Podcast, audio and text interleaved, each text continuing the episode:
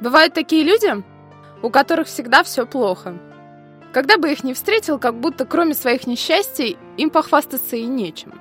Почему же с кем-то в жизни постоянно случается всякого рода неприятности, а кто-то живет даже в ус не дуя? Здравствуйте, это программа «Голос чувств» на Паскале ФМ, и я ее ведущая Анастасия Бабенко. Сегодня я хочу поговорить с вами о комплексе жертвы. Жизненная практика показывает, что количество бед и проблем у каждого человека примерно одинаковое. С каждым из нас что-то случается с интервалом в 5-8 лет. Все мы стареем, дети растут, ломаются телевизоры и холодильники, случаются какие-то травмы и неприятности на работе. Так уж устроена жизнь. И от этого никуда не денешься. Но одни люди всегда улыбаются, а другие при каждом удобном случае начинают перечислять те напасти, которые с ними произошли. Люди так устроены, что когда кто-то упоминает в разговоре что-то плохое, то другие тут же начинают ассоциировать это с собой. Например, человек жалуется, что у него прошлым вечером сильно болел зуб. Окружающие сразу вспоминают свои проблемы с зубами.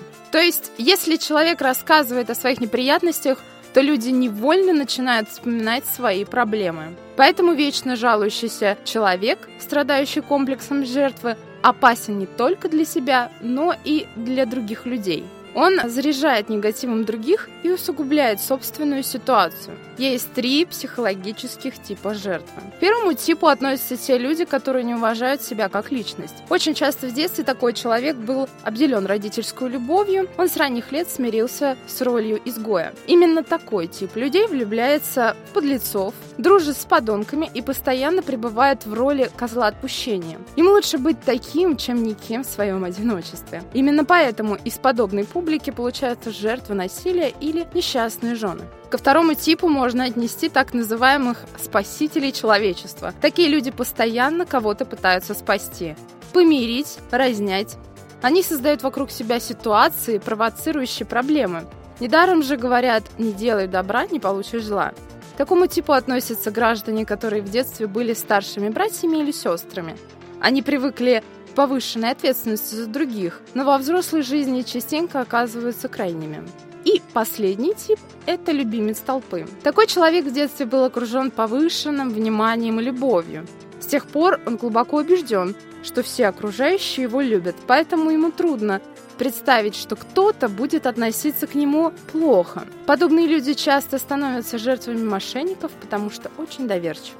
Чтобы избавиться от комплекса жертвы, Стоит научиться быть уверенным в том, что вы заслуживаете лучшего отношения, и спокойно, вежливо требовать его. Кстати, действуя так, вы будете практически всегда добиваться того, что вам нужно, получая удовлетворение и чувствовать уверенность в себе. Допустим, вы приходите в ресторан, и вам предлагают столик, который вам не нравится. Что вы говорите? Мне не нравится этот столик, пожалуйста, пересадите меня за другой. Скорее всего, вам предложат другой столик и вы больше не будете ощущать себя жертвой. Если в магазине вам дают товар в помятой упаковке, вы спокойно говорите, эта коробка помята, мне она не нравится, я прошу вас заменить ее. По всей вероятности, вам предложат другую коробку. Но что делать, если вам не предложат другого столика или не дадут другую коробку? В этом случае вы должны перестать быть жертвой, потому что выражаете свое недовольство и тем самым самоутверждаетесь. Перестаньте чувствовать себя таковым. Вы не принимаете ситуацию такой, какая она есть, а предпринимаете определенные действия для того, чтобы изменить ее к лучшему. Если вы это делаете, то приобретаете право выбора. Вы можете уйти из ресторана или остаться, но в любом случае это будет ваш выбор и только ваш. В магазине вы можете взять или не взять коробку. Это ваш выбор, и он зависит только от вашего желания. В следующий раз, когда вы будете чем-то недовольны, заявите о своем недовольстве. Таким образом, вы перестанете быть жертвой. Люди часто спрашивают, в чем заключается разница между выражением недовольства и агрессивностью. Разница в том, что выражение недовольства происходит мягко и с улыбкой. Вы при этом не кричите, не ругаетесь, а агрессивность – это удар кулаком по столу, крик и ругань. Когда вы будете выражать свое недовольство, делайте это вежливо. Однако ваша любезность не должна быть чрезмерной. Используя этот способ, вы поймете, что это довольно забавно. Жизнь – игра, если вы смотрите на нее как на игру. И когда не стоит злиться, когда вы осознаете, что все люди действуют, руководствуясь своими интересами, точками зрения, вы начнете понимать, что каждый по-своему прав. Помните, что вы должны действовать, а не реагировать на действия других. С вами была программа «Голос чувств» на Паскале ФМ, и я ее ведущая Анастасия Бабенко. Слушайте внимательно, чувствуйте основательно. Хорошего вечера.